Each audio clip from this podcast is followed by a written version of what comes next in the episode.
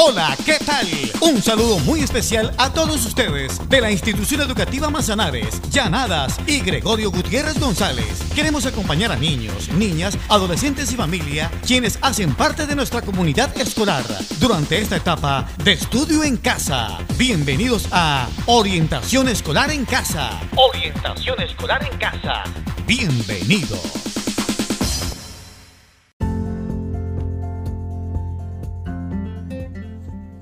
En esta oportunidad continuaremos con las reflexiones que nos brindará una invitada muy especial.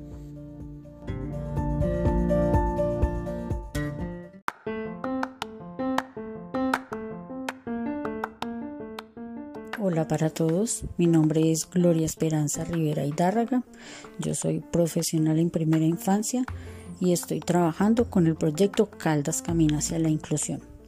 En este espacio les estaré contando algunas historias y cuentos como pildoritas de reflexión.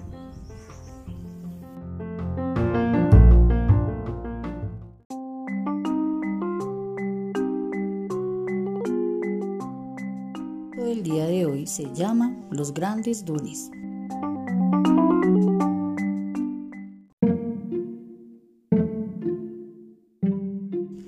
En cierta ocasión, un grupo de niños de un colegio estaba de excursión. Prácticamente todos jugaban a la pelota, menos Moncho, al que veían como un chico tonto que no servía para otra cosa que para reírse de él. Y es que no le gustaban ni las peleas, ni los deportes, ni nada de nada. Ni siquiera se defendía cuando le pegaban. Era tan raro que ni siquiera aquel día jugaba al fútbol como los demás. Y la única vez que le dio al balón lo hizo tan mal que acabó en una pequeña cueva. Cuando entraron por la pelota, en su interior descubrieron un cofre con un enorme libro que salía un brillo especial.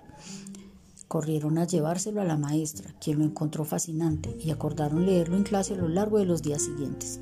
El libro se titulaba Los grandes dones y contaba maravillosas historias y cuentos acerca de grandes inventores, maravillosos artistas, sabios escritores y aventureros y buscadores de tesoros. Con cada historia los niños abrían aún más los ojos y quedaban encantados con aquellos personajes con dones tan especiales, hasta que llegaron a la última página del libro, la que contaba el origen de aquellos grandes personajes. La maestra leyó Existe un lugar en el cielo llamado la fuente de los corazones, donde antes de nacer a cada corazón se le asignan con muchos dones, más o menos un poquito de cada cosa, para conseguir personas normales. Pero de vez en cuando algo sale mal y algunos corazones llegan al final mucho más vacíos. En estos casos se rellenan con un último don que convierte a esa persona en excepcional. Pueden faltarle muchas otras cualidades, en muchas cosas será distinto del resto y lo verán como un niño raro pero cuando llegue a descubrir su don especial, sus obras pasarán a formar parte de estos libros y cuentos. Cuando cerró el libro, se hizo un largo silencio en clase. Mientras todos pensaban en sus propios dones, Moncho salió con una de sus rarezas. ¿Y si te hacen un trasplante y te ponen el corazón de un cerdo, tendrás cualidades de cerdo? preguntó serio. Todos sintieron unas enormes ganas de reír, pero entonces, al mirar a Moncho, comprendieron que era él precisamente uno de aquellos casos tan especiales, y sintieron pena por cada una de las veces que se habían reído de su torpeza y de sus cosas raras.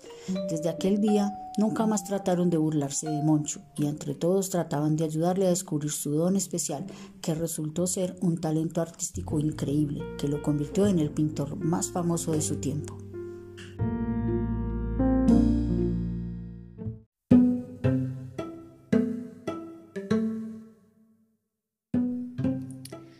Algo que nos deja el cuento, si nos detenemos a pensar. Las rarezas más que la excepción son la regla, pues nos permiten diferenciarnos de los demás.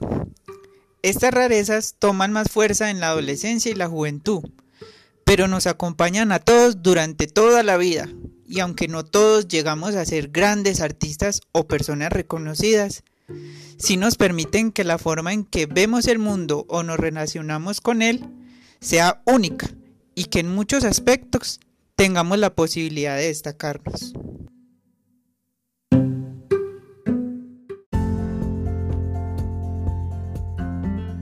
En nuestro recomendado del día, los invitamos a estar muy atentos a la Semana de la Juventud 2020, la revolución de ser joven. Según la Organización de Naciones Unidas, ONU, el 12 de agosto es el Día Internacional de la Juventud. En Colombia, la Ley Estatutaria de la Ciudadanía Juvenil, Ley 1622 de 2013, establece la Semana Nacional de la Juventud durante la segunda semana del mes de agosto, que tendrá como propósito promover actividades para la discusión y análisis de las necesidades de las juventudes, así como las alternativas de solución de las mismas. Por ello, vamos a estar muy atentos a las actividades que va a proponer la alcaldía municipal junto a las instituciones educativas. Prepárate, participa y deja tu huella joven.